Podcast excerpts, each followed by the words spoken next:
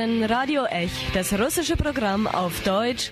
Sie hören uns jeden Donnerstag von 19 bis 19.30 Uhr. Und Radio Ech auf Russisch können Sie jeden Samstag von 13 bis 14 Uhr hören.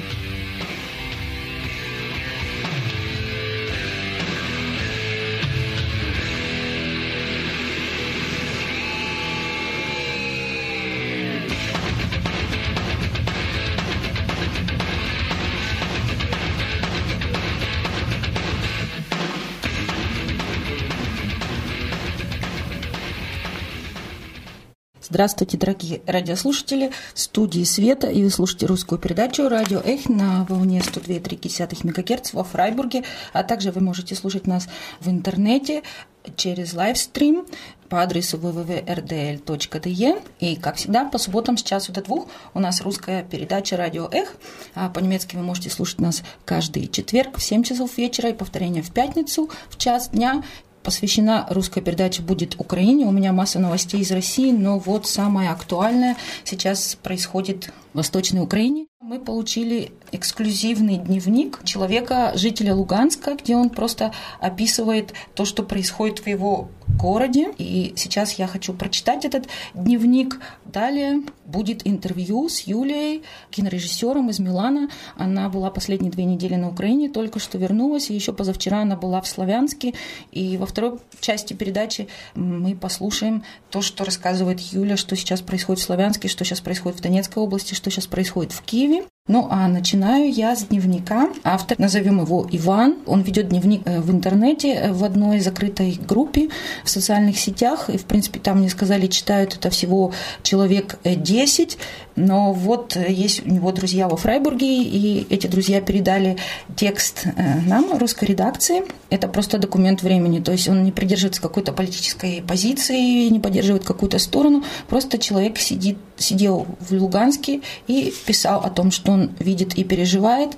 И ну, что о нем можно сказать? Он э, захотел остаться анонимным. Скажем так, ему 55 лет, по профессии он ученый, если вы нас слышите, здравствуйте. Благодаря современным средствам связи, интернету, вот фрайбургские друзья, Даша сказала, что, возможно, вы даже слушаете по интернету нашу передачу. Если это действительно так, то большое спасибо за ваш дневник и желаю вам и вашей семье всего самого хорошего, главное мира, чтобы не стреляли, чтобы жизнь наладилась. И еще мне сказали, что автор любит классическую музыку, поэтому я буду сопровождать романсами в обработке Вена Хинца, немецкого музыканта, но романсы э, русские.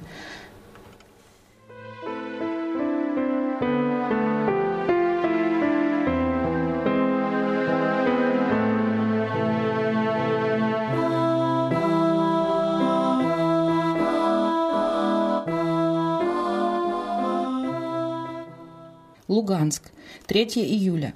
Самое время поговорить, кто виноват, что делать никто не знает. В начале мая я еду домой. Тогда еще не обыскивали через проход баррикад. Как начали обыскивать, положили в виде коврика флаг Украины. Не хожу. Итак, слышу за спиной. «Иван!» Оборачиваюсь, не узнаю. Большая лысина, а борода, как у Льва Толстого. Но знакомые черты. Подошел, заговорил. Знаю, это Толя. Толя был в нашем кооперативе электриком. Потом стал бизнесменом, продавал компьютеры. Потом, потом удивительно мягкий, интеллигентный человек. «Иван, пойдем пообедаем, все бесплатно. Действительно, дымят полевые кухни, первое, второе, третье. Толь, я не обедаю, я иду домой. Иван, я тебе расскажу, как все это раскрутилось».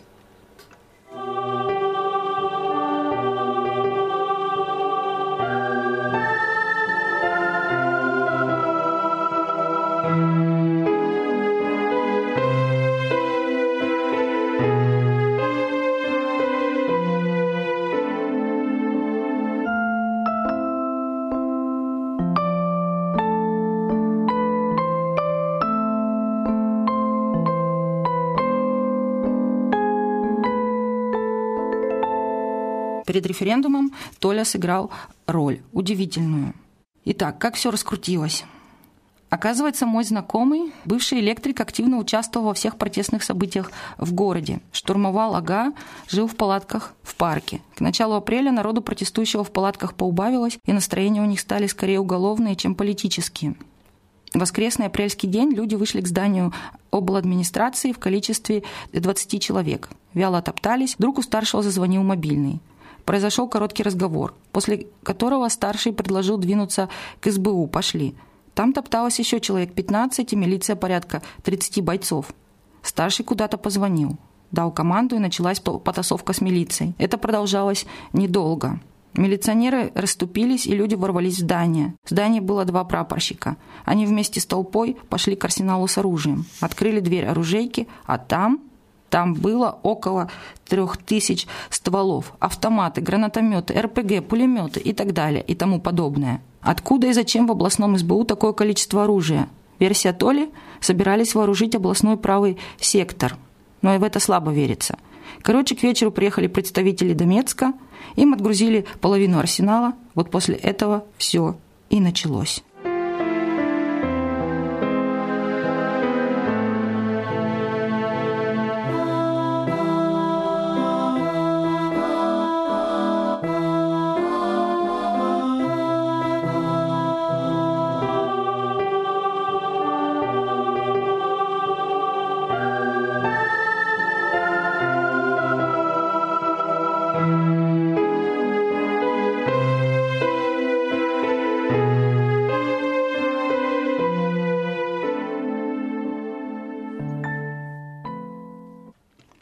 Правосек на поводке. Есть такой мем, погуглите. В этой миниатюре Толя Электрик сыграл мистическую роль. Дима – умненький мальчик, учился с моей дочей. Умненький мальчик, но невезучий. Вот умнее моей дочки в сто раз, но она с международным сертификатом немцам отказывает. Ей не нравится с немцами работать. А он преподаватель в техникуме. Человек луганский, выросший в русской среде, вдруг учудил. Ребенок ультранационалист. Душить колорадов, убивать, сжигать. И пишет он это в соцсетях. Все читают, местные понимают и ужасаются.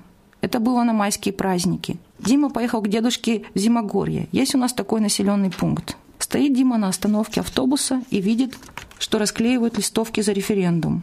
Вот стоял бы и молчал. А нет. Ты зачем расклеиваешь лист листовки? Да пошел ты на. Что? Я из правого сектора. Вот дурень, ей-богу. Заявляет, что ты из правого сектора в центре Луганска. Очень смело.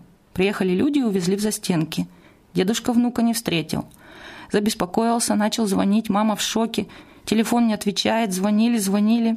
Дозвонился брат. «Ваш брат задержан. Будете звонить, окажетесь рядом». Ответ маме. «Не слабо». Все это рассказала мне дочка. И так мне стало жалко маму и брата.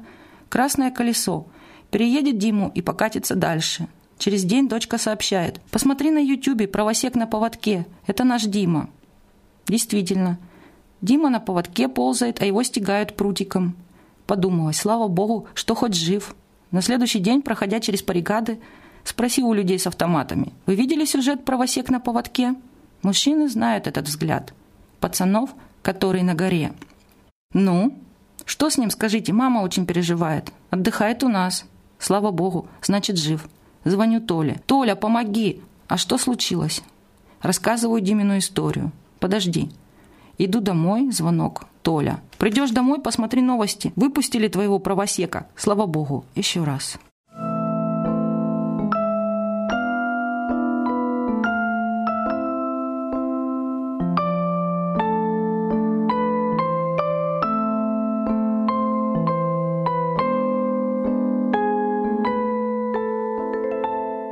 4 июля. Да, танковая колонна зашла в Луганск. Это три недели назад было три танка. Сегодня дочка на дороге видела столько, когда я у нее спросил, сколько, она ответила, столько, что, наверное, это военная тайна.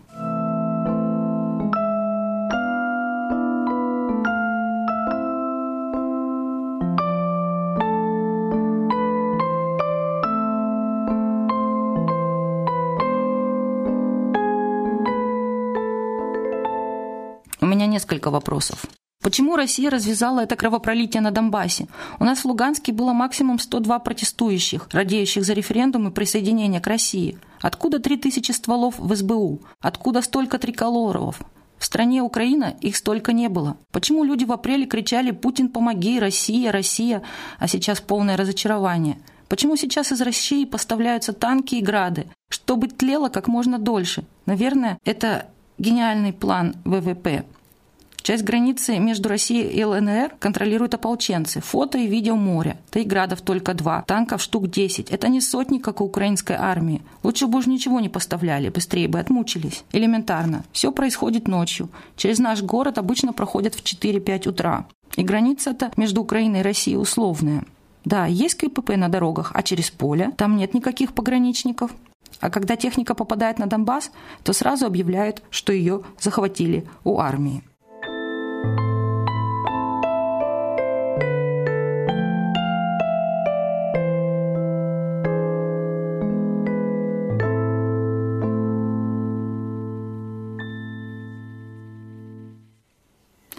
Седьмое июля. Сегодня в метрах двухсот от меня был залп града. Впечатлило. Хотелось упасть на землю. Но кругом женщины, они только испугались, сжались глаза с ужасом. А я мужчина на земле. Непорядок, устоял. Стреляла не армия, а ополченцы. Они стреляют в сторону аэропорта. Там сидит автомобильная бригада из Львова. Сидят уже месяц без воды, света и пищи. Подходы заминированы. Как писали Ильф и Петров, как живут и чем питаются, науки неизвестно. Их там очень много, человек от 500 до 2000. В субботу ополченцы уничтожили 100 человек. Ополченцы ездят по городу и стреляют по аэропорту из града и минометов. Прицельное попадание у града 30 километров. Кто служил, говорят, до 50. Выстрел и переместились. Сегодня стреляли из нашего района. Цитата. «Ополченцы Луганской Народной Республики не позволили украинским войскам вырваться из окружения в аэропорту Луганска», сообщают источники в Новороссии. Подразделения карателей Киевской хунты, блокированные в районе аэропорта Луганска, предприняли попытку вырваться из окружения, но были встречены армией ЛНР. В результате безуспешной попытки прорыва каратели потеряли около 20 солдат и один БТР, о чем сообщают источники в Новороссии. Бедные дети. Они уже съели возле аэропорта всех кошек и собак. Охотятся на воробьев. Но держатся. Закопались под плиты взлетно-посадочной полосы. Вояки.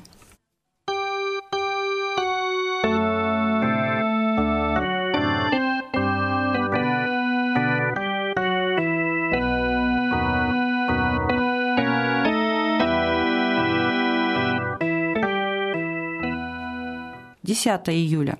Я напоминаю вам, что вы слушаете в прямом эфире радио «Эх», и я читаю дневник жителя Луганска, назовем его Иван.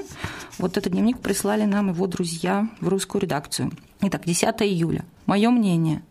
Если бы не Россия, не было бы этой огромной крови на Донбассе. Но почему началось противостояние? Почему? Не было у нас в городе противостояния Киеву. Вот не было, поверь. Может, Албания виновата? Или Белоруссия?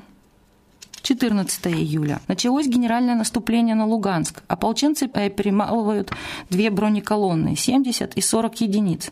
Началась решающая битва. Наблюдаю взрывы мин в километре от дома. Изумрудная зелень посадки. Это лето дождливое. И огненные взрывы с поднятой коричневой пылью. Сегодня из градов обстреляли кольцо.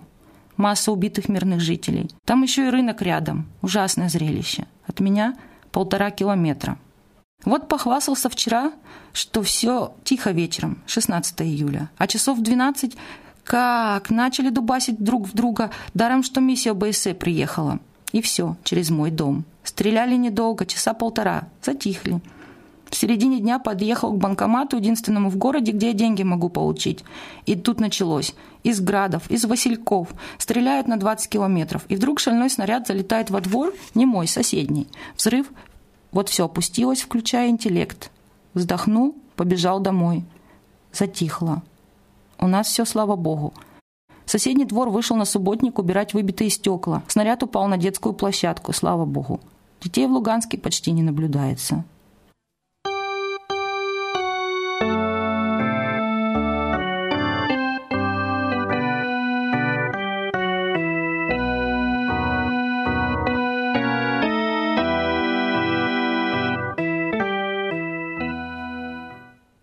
Сегодня утром приближала соседка, у нее муж шахтер.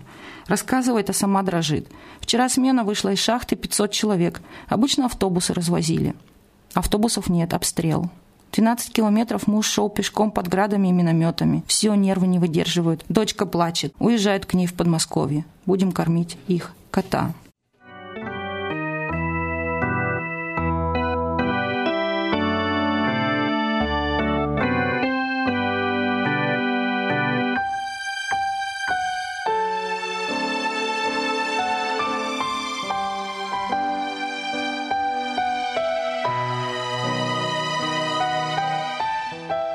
17 июля.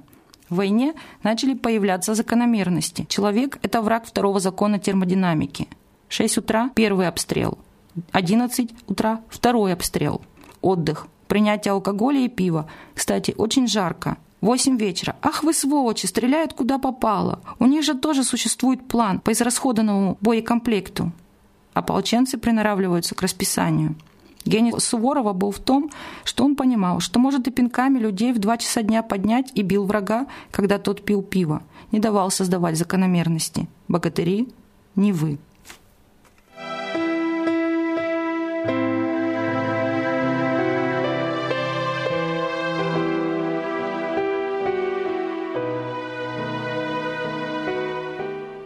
Восемнадцатое июля. Про Боинг мне говорить не хочется. Расскажу про сегодняшний день. День у меня начался часа в три ночи. Встал, пошел в нужное место, нужник, спустил воду. Чу! Не слышал бодрого журчания. Ш шасть в ванную. Открываю воду, она еле течет. До пяти часов набирал воду во все емкости. Набрал, лег, сплю. Проснулся в девять. Ни воды, ни света, ни газа, ни интернета. Тихая паника. Это началось наступление на Луганск, Укров и Нацгвардии. Наступали с трех сторон, параллельно. Параллельно появились группы диверсантов. Кстати, ездят на мусоровозах. Стреляют из минометов хаотично в разных точках города. Результат ужасный. Никого не поймали. В 11 дали электричество, затем интернет, газ, воду. Затихло. В 18 снова начался обстрел из градов. Стреляли ополченцы. Собирался выйти погулять. Вышел, даже пиво попил. Прогуливаюсь. Вдруг свист, а если слышишь свист мины, то взрыв будет рядом, максимум в метрах ста попал под обстрел. Я вам скажу, это ощущение. Вначале выстрел, потом тишина секунд 10, потом свист и взрыв. Вот за эти 10 секунд все передумаешь. Женщины плачут, полуживые. Мужики тоже, я вам скажу, не богатыри. Все и все во власти страха. У меня голова разболелась, гипертония. Затихла. Пошел домой. Мне сейчас не до политики, и не хочется принимать чью-то сторону. У меня сегодня разорвало миной сотрудника. Знакомый эвакуировался, а в его подъезд попал снаряд. Просит посмотреть, в его квартиру попало или в соседнюю. Но то, что стекол нет, это однозначно. Сегодня ночью будет гроза.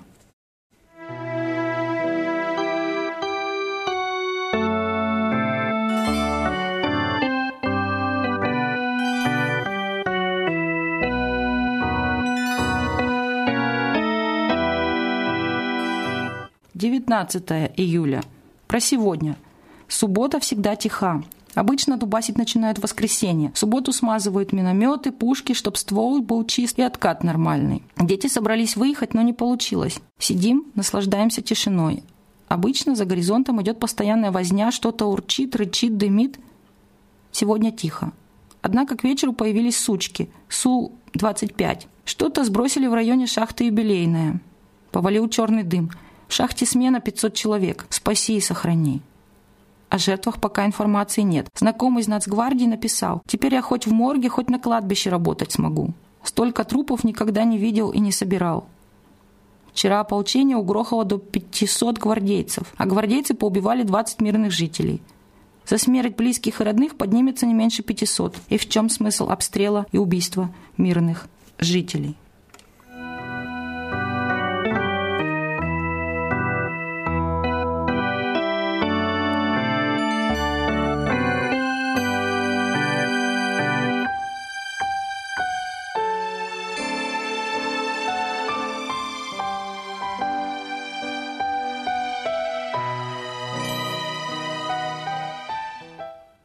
20 июля. О животных. Люди убегают из города. Три недели назад я писал, что в поле зрения на дороге вижу максимум два автомобиля. Сейчас уже это относится и к людям. Вышел, в поле зрения максимум два человека. Бросили животных. Коты и собаки сидят на подстилочках в общих коридорах.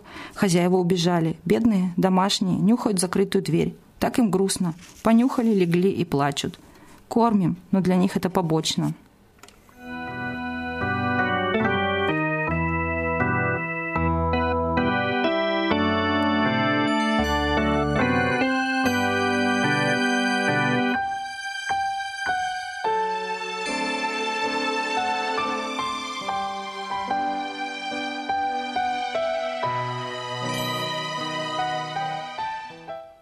21 июля. Несколько строк. Вчера полдня просидел в бомбоубежище. Из окна квартиры наблюдал залп града. Потом появился Су-25. Начал бомбить позиции ополчения, а может быть и не позиции. Все из окна наблюдаю. Взрывы, грохот, расстояние около километра. Началась перестрелка в посадке. Наверное, стычка корректировщиков огня с ополченцами. Буквально возле крыльца подъезда. Решил спуститься в бомбоубежище. Лифт не работает, пока бежал по лестнице, так жахнуло из миномета, что уши заложило. Потом шелест, будто дождик пошел.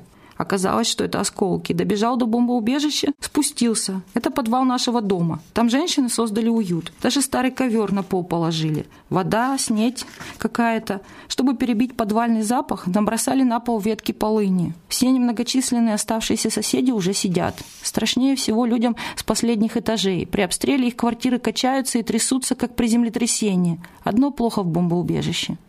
Много э, блох и очень душно. Посидишь, и как затихнет, то сразу на воздух. Как мина засвистит, сразу обратно. Есть пять секунд. Если свиста нет, то сидишь, дышишь летним вечерним воздухом. С деревьев падают абрикосы. Абрикосов завались.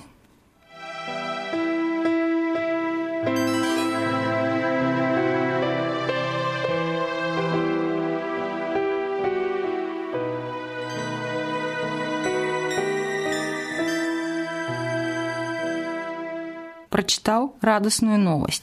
Через российско-украинскую границу проникла бронетехника в количестве аж 20 штук. Прибыла группа четников в количестве 205 человек. Четники – это сербские националисты. У нас целый отряд, чита, Йован Шевич. Там воюют сербы и пара русских. Теперь это будет одно из самых крупных подразделений Луганской Народной Республики. Для справки, под Луганском только танков украинской армии до 150 единиц. Значит, будем страдать дальше. В четверг, наверное, уеду, если, конечно, получится. Нет сил смотреть на эту трагедию. В городе остались в большинстве люди, у которых лежачие родители, семьи с грудными детьми и старики, которым не выплатили пенсию. Они бродят по пустынным улицам в поисках хлеба. Купить хлеб на сегодня искусство. Нужно иметь быстрые ноги и острый глаз. В городе один из четырех хлебозаводов разбомбили. У нас хлебопечка. Будем печь хлеб дома.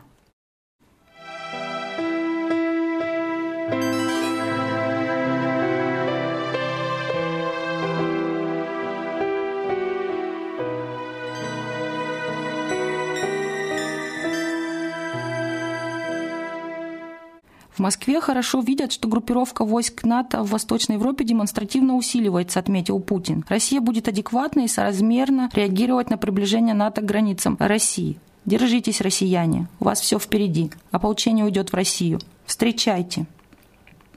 Да, слил ополчение ваш ВВП. Все, занавес русскому миру. Вы слили все, что имели, и Крым сольете. Будете адекватно и соразмерно реагировать на приближение НАТО. Смешно.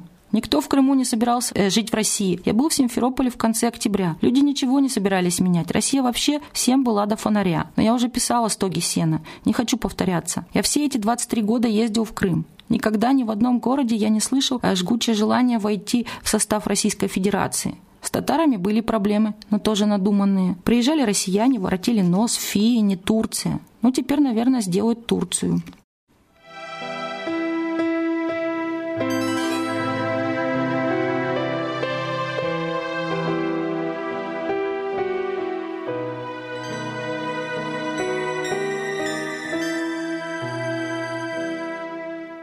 Э, не можем мы долго спорить. У меня убили сотрудника. Он шел в гараж, добрый, хороший человек. У него родился третий ребенок. Он не был сепаратистом. Он не был сведомым. Но на чьих руках эта кровь? Как ты думаешь? Ты про горнее, я про земное. Сообщу, что никто никогда за всю мою жизнь в Украине, хоть на Западе, хоть на Востоке, не называл меня москалем или кацапом. Более того, хоть во Львове, хоть в Черновцах, сразу переходили на русский язык, на котором я с ними размовлял. Может быть, мне просто повезло? Не знаю. Севастополь омыт не только русской, но и украинской кровью, и в количестве не меньшем. Русский язык на Украине никто никогда не запрещал и не запретит. Просто пол Киева и значительная часть Львова русскоязычные. Вообще мне сейчас не до политики.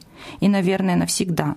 Я как тот человек, который, попав под автомобиль, лежит полуживой в больнице, и даже мысль об авто вызывает у него тошноту и головокружение.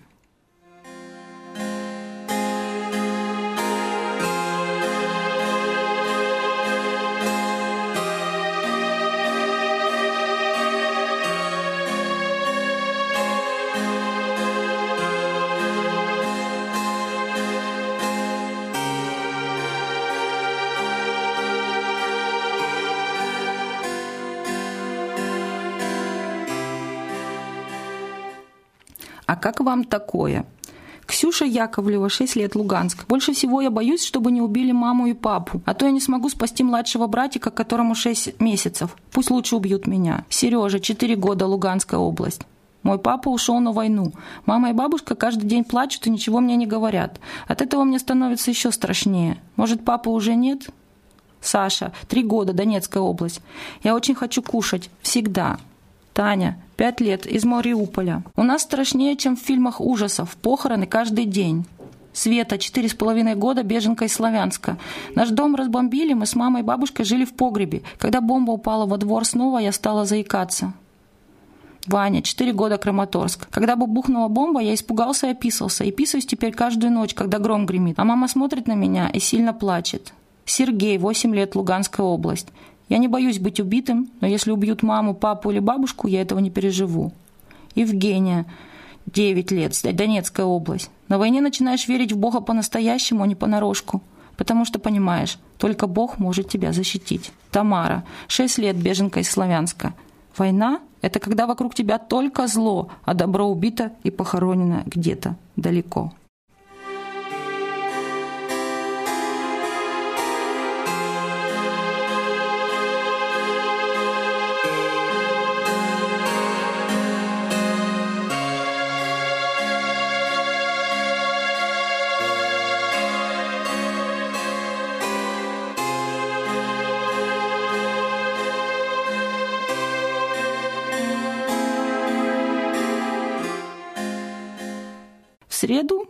На, на, на этой неделе наш автор объявил о том, что он больше не может смотреть на эту трагедию и э, в четверг попытается выехать из э, Луганска. Вот все ждали, звонили ему, но выехать не получилось. 24 июля он написал – Выехать из города не могу, так как в Луганске действует приказ о запрете передвижения на личных автомобилях. Ловят диверсантов. Надеемся, что завтра отменят. У нас караван из девяти автомобилей плюс проводник на микроавтобусе. Если завтра не получится, то в карманах билеты на поезд Луганск-Харьков. Жалко машину бросать.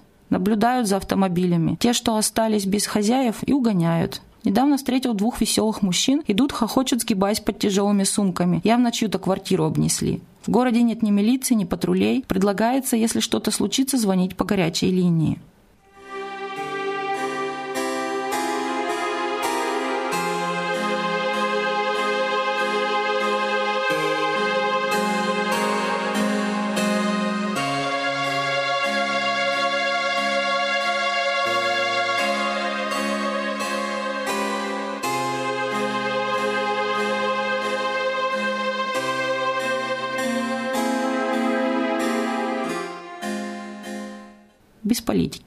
Объясняю, почему не могу выехать в Россию. Первое. Выехать в Россию можно только через пограничный пункт из Варина. Из Варина контролирует Новороссия. Туда даже печати завезли. Если я пересекаю границу в этом пункте, то при попытке въехать назад в Украину меня задержат украинские пограничники за неконтролируемое проникновение на территорию сопредельного государства. Пограничный пункт в Изварино Украина не признает. Далее фильтрационный лагерь. Для обычных граждан штраф, а я как госслужащий могу и статью заработать. Если выезжаю на поезде, то как я буду в России жить? Ни пенсии, ни зарплаты. Стоять в очередях за гуманитарной помощью или сидеть на шее у родственников? Нет, уволь.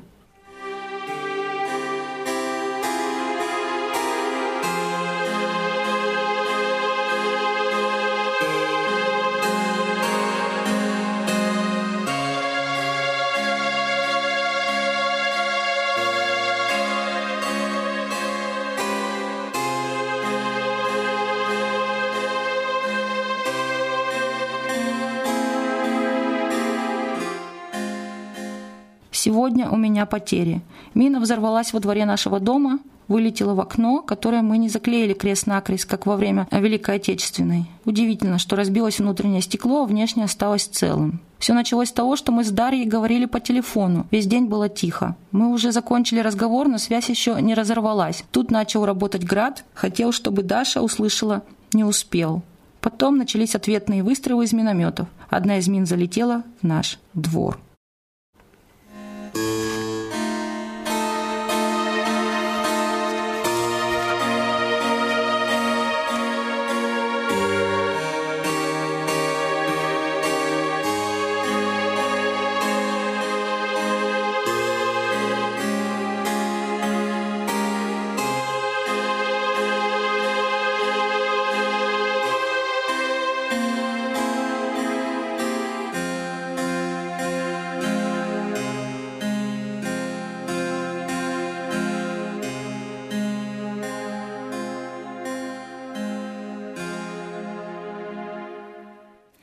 Это был дневник человека из Луганска, назовем его Иван, он ученый, и вот в четверг, как последняя запись его была, у него не получилось покинуть город, но вчера вечером позвонила Даша, наша радиослушательница и подруга Ивана, которая передала нам этот документ, и все, слава богу, хэппи-энд. Ивану с его семьей, дочкой и женой удалось покинуть Луганск, и вчера вечером в 10 часов вечера он был, наконец, в безопасном месте вне зоны войны. Так что спасибо вам большое за дневник, предоставленный нашему радио. Если вы нас слушаете, то мира и всего самого лучшего в жизни. Надеюсь, читать продолжение. Ну, а во второй части нашей программы мы сейчас попробуем э, записать, э, взять интервью у Юлии, которая позавчера приехала из Славянска. Ну, а сейчас пока все-таки небольшая композиция э, «Гражданская оборона».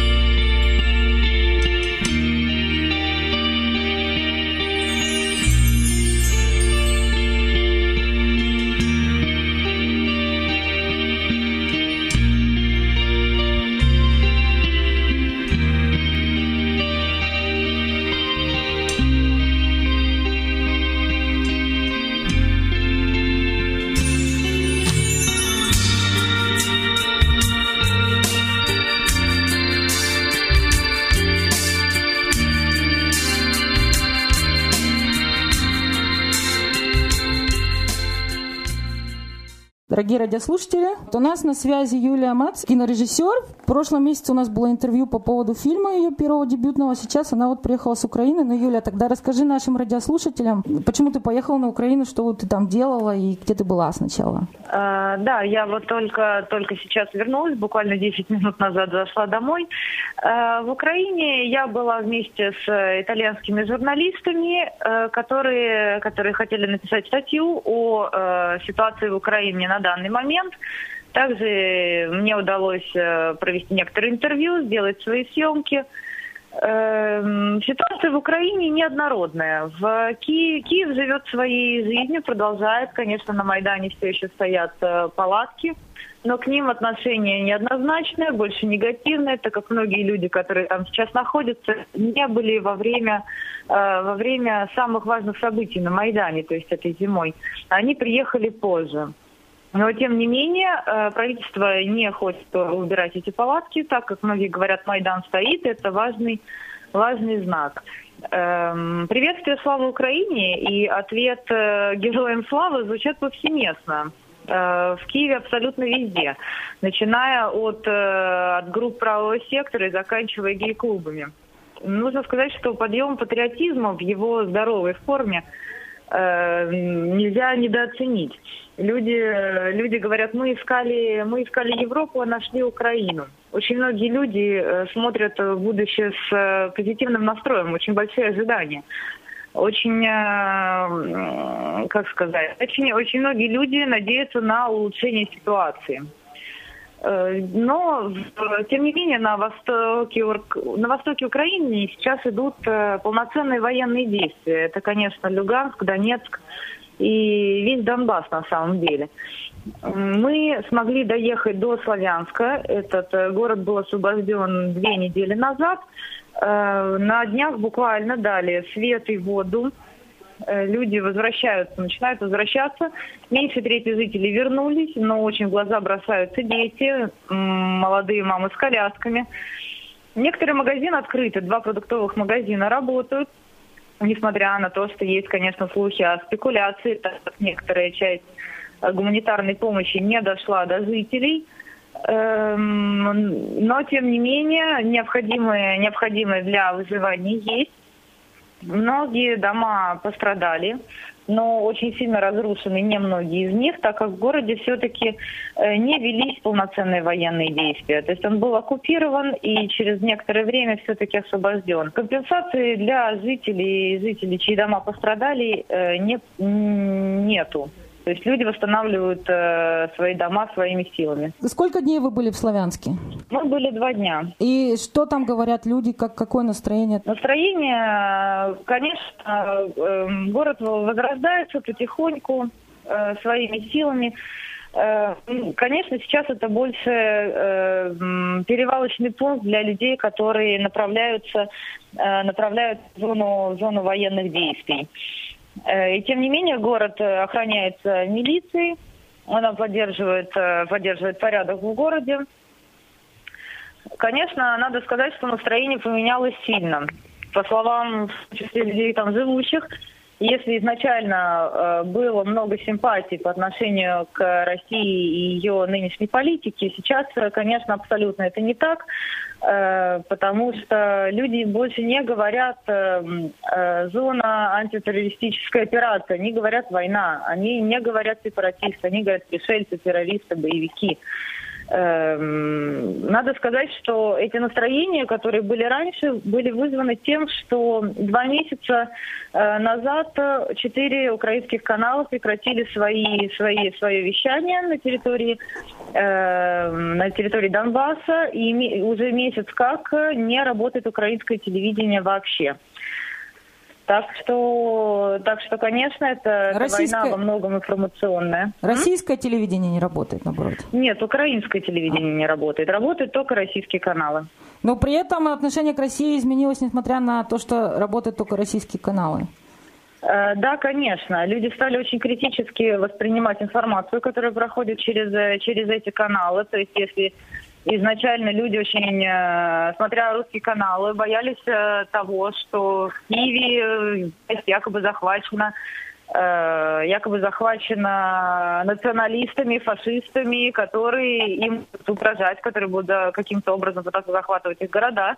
Когда пришли, э, пришли сепаратисты, то э, отношения, как бы люди увидели, что совершенно все не так. И когда пришли э, освободительные операции, люди очень тепло их встречали. Так мы смотрели репортаж из недавно освобожденного Северодонецка, где люди э, со слезами в глазах благодарили э, армию, пришедшую освобождать город, и говорили, как же, что же вы так поздно пришли, мы так вас ждали, мы так вас ждали. Так что ситуация поменялась кардинально. Слушай, именно в последнее время. Ты еще сказала, да. что произошел такой факт, что когда вы были в Славянске, там нашли эти массовые захоронения. Про это расскажи, пожалуйста. Да, массовые захоронения, о них знает практически каждый. Э, они вокруг, э, вокруг города. Одно найдено, найдено даже в самом городе. Сопроводить нас к этим захоронениям многие люди отказались, так как э, э, захоронения оставлены российскими войсками, многие заминированы. В смысле, российскими, Они, во-первых... российскими войсками? Там же официально России нету, как бы, не было. То есть эти ополченцев ты имеешь в виду?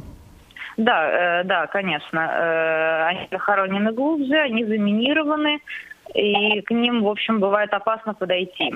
Одно захоронение найдено, найдено в городе, Э, в нем, э, в нем больше десятка человек, затрудняюсь сказать, сколько точно. Э, о нем много говорили, потому что в нем найдено могила четырех молодых людей. Двое из них диаконы Пятидесятнической церкви и двое других сыновья пастора той же церкви. К ним сейчас, там сейчас стоят их фотографии, люди возлагают цветы.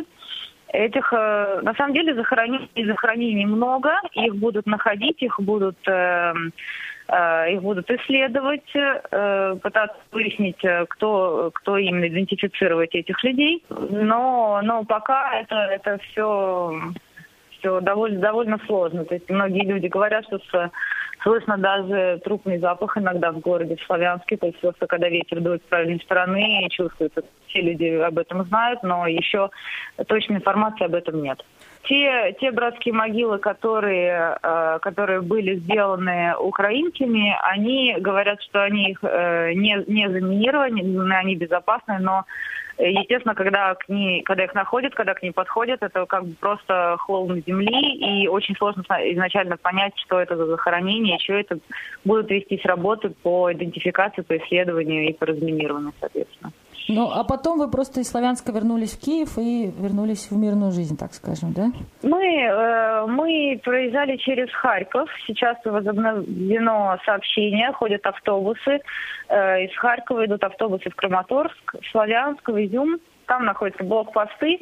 Очень тщательно проверяют тех, кто въезжает и выезжает.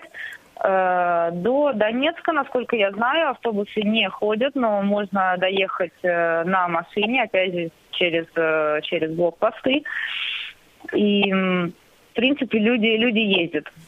Большее количество людей ездит в Славянск из Харькова, именно люди, которые там живут, возвращаются. Про Донецк мне довольно сложно сказать потому а... что мы туда не доехали. Ситуация в Харькове, как тебе показалось? Э, в Харькове, в Харькове обсуждаются э, военные, военные действия, которые происходят, потому что они ближе. Конечно, ситуация более напряженная, чем э, чем, скажем, в Киеве, но, тем не менее, город живет своей жизнью, и контраст, конечно, очень разительный. А такой еще вопрос вот наших радиослушателей наверняка заинтересует. Э, многие смотрят и здесь, в Германии, российское телевидение, где бешеная пропаганда, что как вот человеку с российским гражданством, вообще русскому человеку поехать, как у тебя русский паспорт, и ты русскоязычная, какое к тебе было отношение в Украине? Ко мне отношение было, было хорошее, надо сказать. Э, если мы говорим о, эм, о Киеве и о Харькове, то, конечно, никаких проблем ни, ни, ни с русским языком, ни с русским паспортом не возникало. Э, в Славянске нас, конечно, очень осторожно спрашивали, не с русского ли мы телевидения, когда мы говорили, что нет. Они, они конечно, очень успокаивались, показывали, там, даже открывали свои дома, показывали разрушения. На, на самом деле въезд, э, въезд в Киев э, спокойный э, для, конечно, ну, я поскольку женщина. Мужчины говорят, что не пускают, бывают сложности. Эм, но это не, не всегда. Некоторые въезжают, то есть люди, которые приезжают с семьями, с детьми, у них никаких проблем с этим не возникает. То есть проверяют мужчин, которые без сопровождения женщин и детей зачем-то из России едут на Украину? Да, потому что а, особенно, особенно со стороны, если они прилетают из России, то, то да. Те, кто едут через Европу, бывает проще. Хотя одного моего знакомого дважды не пустили. Он ехал, ехал один, и он был э, как раз в той возрастной категории, которую, э, которую не пускают. Эти от 16, э, извините, то ли 16, то ли 18 и до 60 не пускают сейчас. Ясно. Но это, это, это законное, э, закон, закон, который приняли, и, и тут ничего не поделать. В Украине произошло столько всяких различных событий. Боинг сбили. Ты была, видимо, у голландского посольства там в Киеве, я по фотографиям видела. Какая была реакция и что люди думают? Мне сложно это прокомментировать больше, чем то, что уже известно из э, масс-медиа. Э, но да, люди, люди приносили цветы, голландскому посольству, людей было много. Надо сказать, что приходили также люди с плакатами «Остановите русский фашизм» и «Путин убийца». Поэтому, э, если спрашивать людей, то многие говорят абсолютно уверенно, что самолет был сбит, э, сбит русскими, но мне сложно это комментировать. Понятно, что Украина сейчас разделена этой войной, да, и э, много говорили о Боинге, а журналисты из Луганска, например, сделали очень много постов в интернете, что даже один, один заголовок был такой «Прекратите говорить о Боинге, у нас уже своих погибших на несколько Боингов хватит». Как воспринимают вот это все в Киеве, потому что я знаю, что позавчера э, Сергей, Сергей Жадан, например, э, в интернете выступил с обращением к украинцам, призывая, что жители Восточной Украины это такие же наши граждане, и нужно иметь сострадание, война кончится, и нам нужно жить будет вместе. Как, как относится вот к жителям Восточной Украины сейчас в Киеве или на Западе?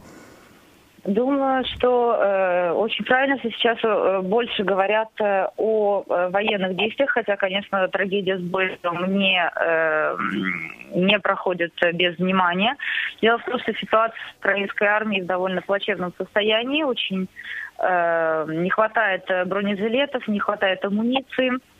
Э, многих, э, многих призвали, молодых ребят призвали и отправили в горячие точки – тем не менее, многие пошли также, также добровольцами. Эм, был протест администрации президента.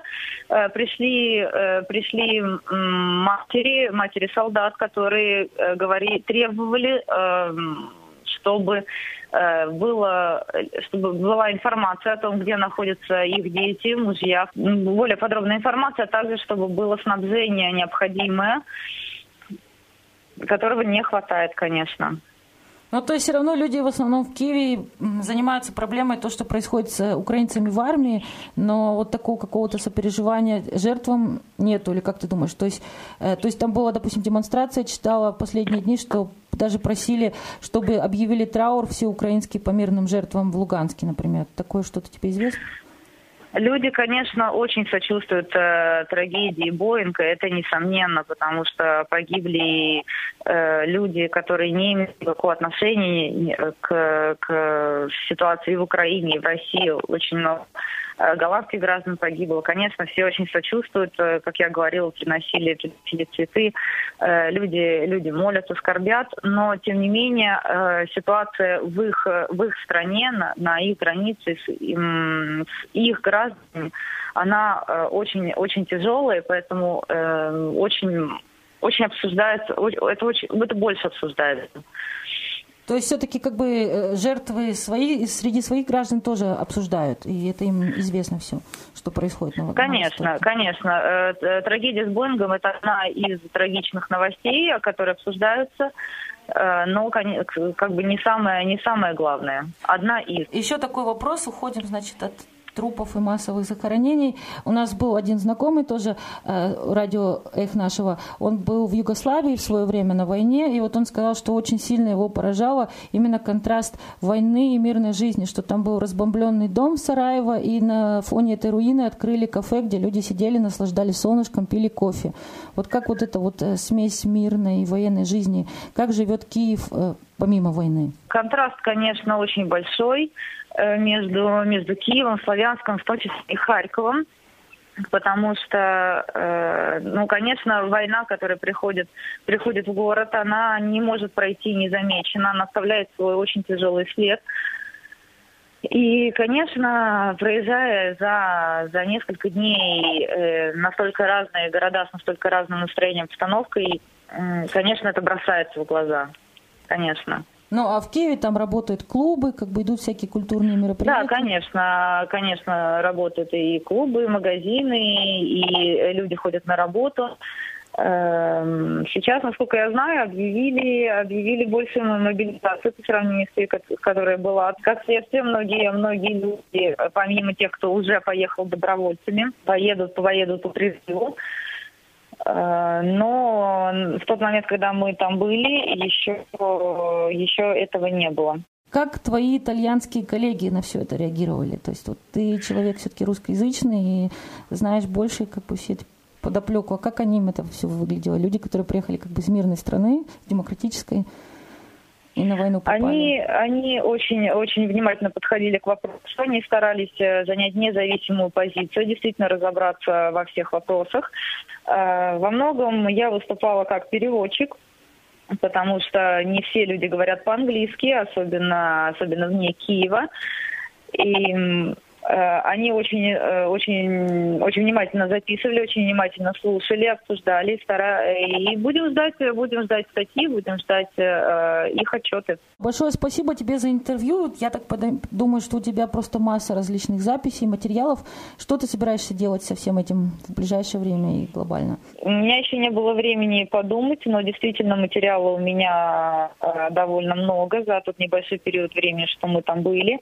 Я посмотрю, что можно можно сделать. Может быть, это... Ну, я точно что-то сделаю. Это будет либо небольшой репортаж, а может быть, это станет полноценным документальным фильмом. Я пока не могу сказать. Наша передача подходит, к сожалению, к концу. Огромное спасибо за интервью. И я да, надеюсь, спасибо мы вам большое. Тогда продолжим общение, будем продолжать эту тему тогда в следующих наших русских передачах. Я думаю, с тобой еще мы тоже будем не раз разговаривать и в прямом эфире тоже.